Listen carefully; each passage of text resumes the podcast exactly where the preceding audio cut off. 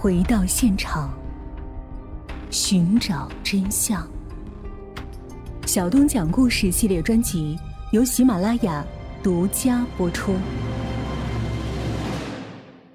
可惜呀，张金刚将这重要情况汇报到专案组之后，便奉组织之命，立即出差山西，核实一桩杀人案件的一个重要情节。这个情节的落实，关系到对两名犯罪嫌疑人是释放还是继续羁押。因为事关重大，故派出张金刚这样的得力干将前去执行这桩任务。大队长李斌虽然心里有一万个不愿意，张金刚自己也觉得别扭、不痛快，但他们不得不将自己的个人意见暂时存放，坚决服从组织的调遣。从一桩案子到另一桩案子，这就是刑警的工作。一个案子没搞完，马上又得接手另外一桩案子，有时候是几桩案子交叉展开，齐头并进，这就是刑警的生活。那两起发生在黑夜的失踪案，在所有参战刑警的心中早已烙下了残酷血腥的记忆。这可是一帮嗜血成性的凶猛野兽啊，要小心翼翼，万万不可贸然打草惊蛇。这个犯罪团伙。由三到四个人组成，两到三个人应该是男性。团伙成员手段残忍，十有八九有过犯罪的经历。从有一定的反侦查能力上看，其中的首恶分子一定遭受过公安机关的打击。团伙成员之间关系密切，是亲戚、朋友、狱友的可能性很大。从调查案件到情况分析，这些家伙组合到一块的目的就是为了钱。他们在社会上。应该属于低收入、无固定职业的闲散人员，年龄应该和谭丽红相差不大，在三四十岁之间，在兰州有住处，但是十有八九是在外面租的房屋，并且租借的房屋很可能是他们团伙聚居和实施犯罪的场所。在各种人力物力最佳组合之下，悬浮在兰州城上的那条追捕的线索越收越紧，目标。越来越明确，最后把犯罪嫌疑人圈定在了兰州市七里河区兰州机床厂家属区的一套楼房内。八月二十一日，对专案组来说是一个有重大收获的日子。这一天，确定了一个犯罪嫌疑人——粗壮的像头黑熊的张仁虎。各种迹象表明，此人在这个犯罪团伙中扮演着重要角色，自然。他就成为专案组关注的重点对象。这个人便如同一个向导，将侦查员的视线准确地引入到了一个精确的点。在点面确定之后，对于整个专案组的每一个人来说，便已经是箭在弦上。但是在指令没有下达之前，他们所执行的任务依然是观察、分析、等待，再观察、再分析、再等待。周建、李斌和他的那帮弟兄。便在冲动欲望的折磨下，在喧嚣的城市街道上，在静静的夜空下，寻找一个最佳的突击点，等待最佳时机的到来。专案组的领导们果断地拍板决定：八月二十五日密捕张仁虎，擒贼先擒王，捣毁魔穴，全城搜捕，绝不放过任何一个涉案嫌疑人。八月二十五日中午一点。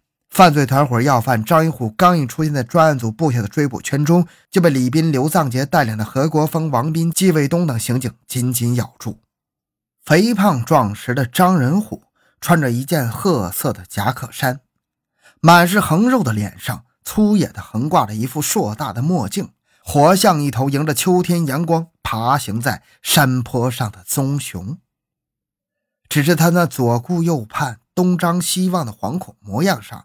明显能看到他内心的惊恐不安，他好像在躲避、防范什么。张仁虎从七里河区小西湖摇晃着来到了兰州军区总院门口，接着又走一步看两步的来到了建兰路市场。进了市场中间的一个电话聊吧里，打了几个电话，出来看了好一会儿之后，又穿过西津西路走向公共汽车站台。窜上一辆疾驶而来的幺幺六路公共汽车，就在这功夫，还没忘记回头张望一下。紧随其后的刘藏杰跟着跳到车上。李斌判断，这个家伙疑神疑鬼的，不管玩什么花样，但在众目睽睽的闹市大街上，一个人是玩不出什么狠招的。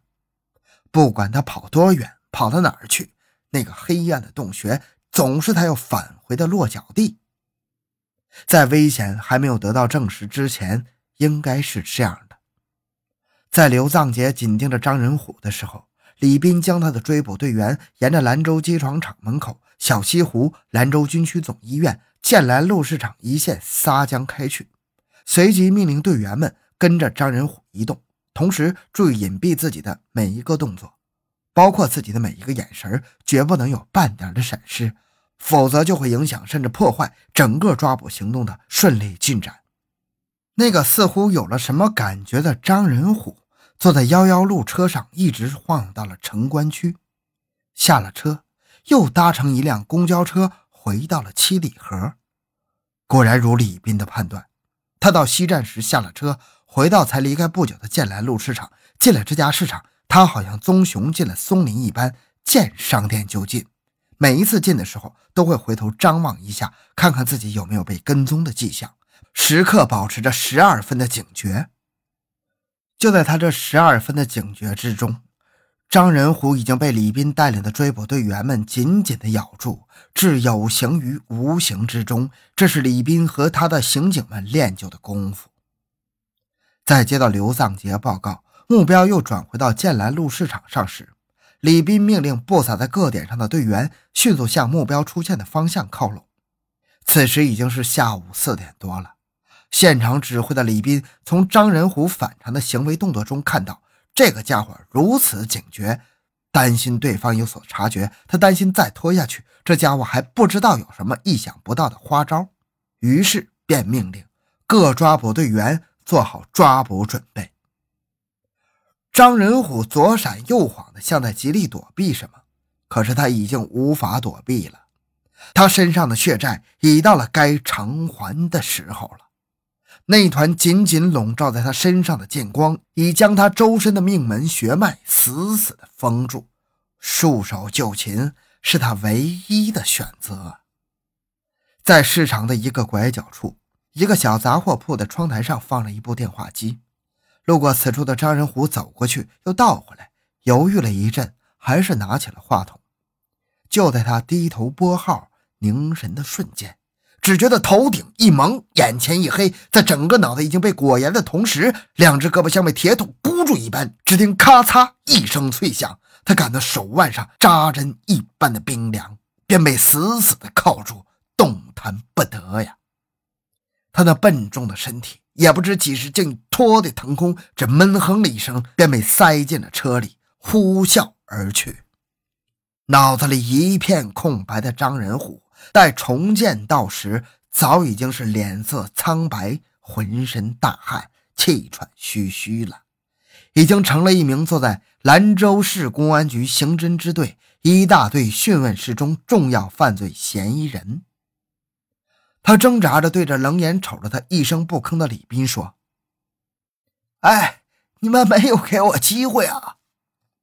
李斌冷冷的吐出了一句：“张仁虎，我看你是张军的故事看的次数多了。